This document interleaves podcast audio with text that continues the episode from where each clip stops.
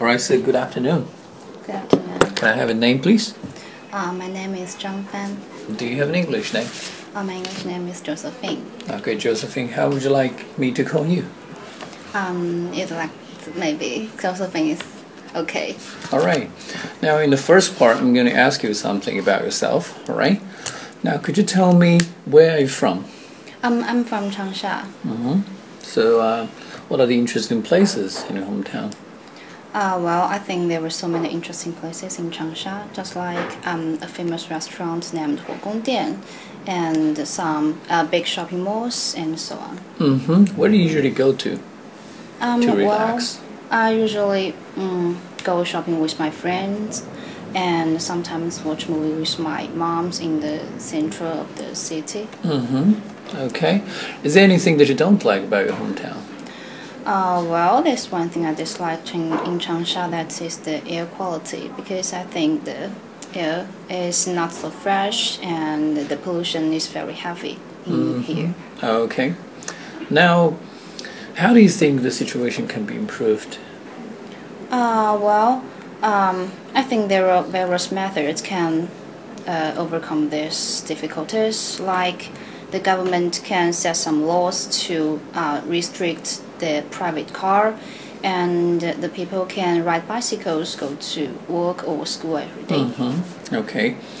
All right. Now let's talk about sleep. How many hours do you sleep every day? Um, approximately eight hours a day. Mm-hmm. Do you think it's enough for you? Um, well, I think it's enough for me because I have a regular regular timetable, and um, 18 hours is enough for me to have a high efficiency work and study. Okay. Um, do you think it's important to sleep enough?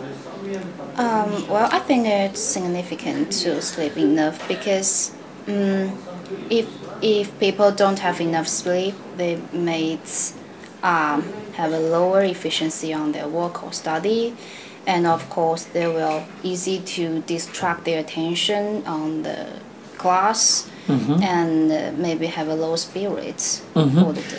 How to improve your sleep quality? Um, well, for me, um, I prefer to drink a cup of milk before I go to bed, and sometimes I will, I will listen to some music. Mm-hmm. Okay. And, do uh, do, do do older people sleep a lot?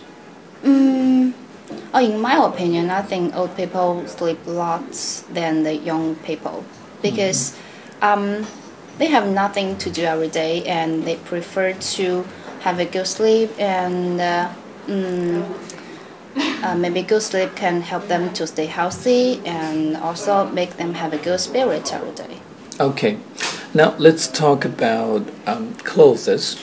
Okay. What styles of clothes do you like? Well, I think it depends on the weather. Maybe in sunny days, I prefer to wear skirts and uh, dress. But in rainy days, I prefer to wear some bright color clothes because that color can make cheer me up. Yes. What do you usually buy your clothes? Mm, I usually buy my clothes in big shopping mall because I think they can guarantee the quality of my clothes and I can enjoy a good service at there. Mm-hmm. Um, was there any uh, special clothes that you uh, like in your childhood?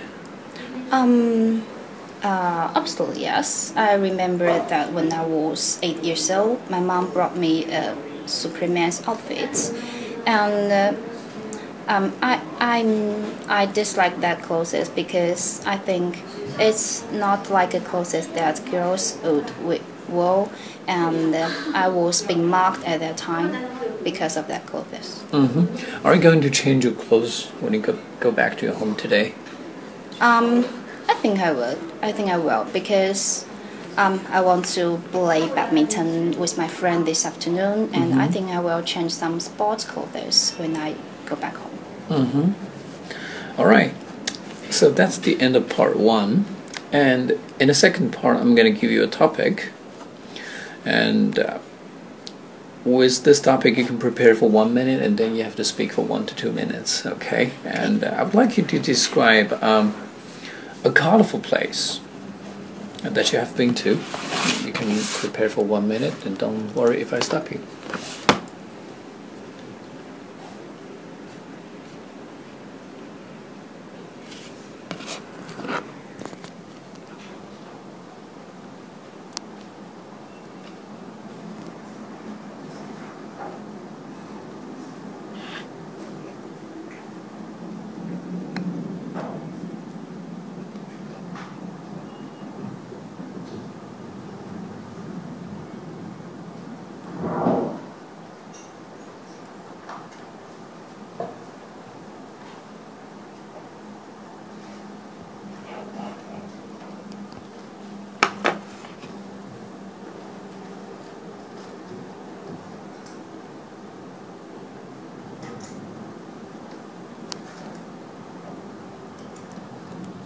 You begin? Mhm.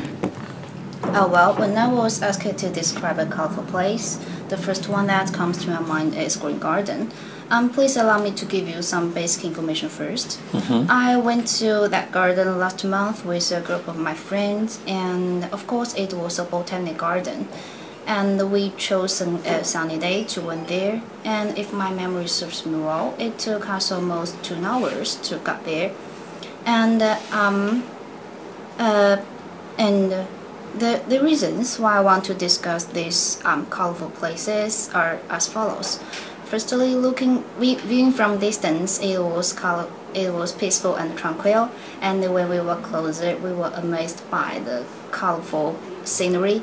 And when we enter that garden, we can saw so many bamboos, willows, maples, and pines with a wide range of flowers like tulips, lilies, and roses. And um, icing on the cake, there was a pond inside of the garden, and the lotus were blossoming. And there were so many people in this garden. The old peoples were playing tai chi and fishing, and the young peoples were boating and taking selfies, and some children um, were playing with their little pails, and some were catching the butterflies. And um, I felt I felt grateful to have such beautiful scenery in the world, and uh, the, the colorful the colorful in this garden left deep impression on me, and I really want to visit it again in the future. And that's the place I want to show you. Thank you. That's All right, great. Now, can I have the pencil and paper back? Now, just now we talked about a colorful place, and now I'd like to ask you some general questions relating to this topic. Okay, how important do you think color is to us? Uh, well, I think color plays a very important role in our life. Um, for example, our clothes. I think the bright color may cheer our may cheer me up and put people in a good mood. And maybe some dark colors give people a sense of neutral and also gravity. Mm-hmm. Okay, why do children like color so much?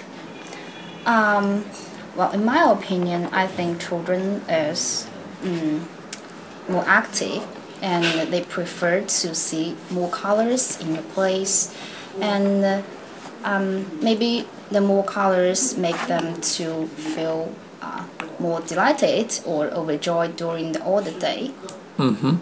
Why do some people like black and white movies? Uh, uh, well, in my opinion, I think the black and white movies represent the history and some will have some memorable things in that movie.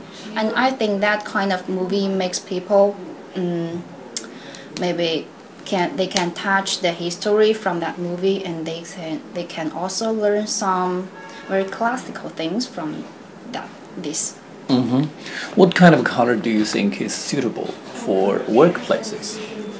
Um, well, I think it depends on what kind of work you do. Um, if you are an office officer, is if you are a office, maybe the plain color may suitable for your office because it can help you to concentrate on your work and or your assignments. And if you are a designer and uh, which need much of much more imagination, maybe some bright color such as um, yellow or blue may more mm, suitable for your places. Mm-hmm. How can colors affect people's mood?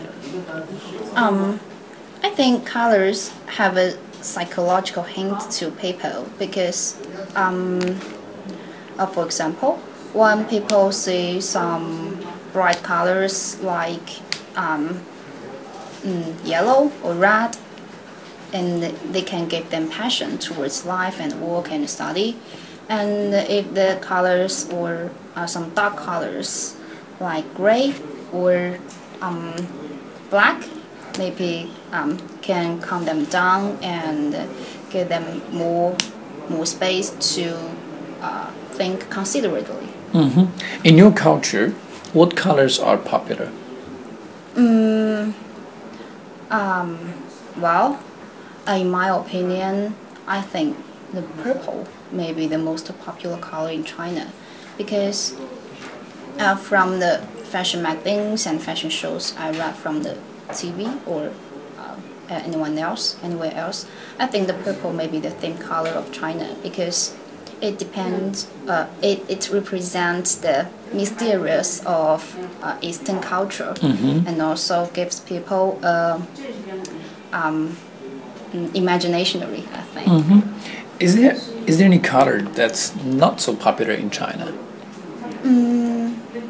Um, well, I, I think it depends on what kind of people. Uh, I think for young peoples, maybe the dark color that is not not their favorable color because that kind of color maybe make them to feel depressed or upset.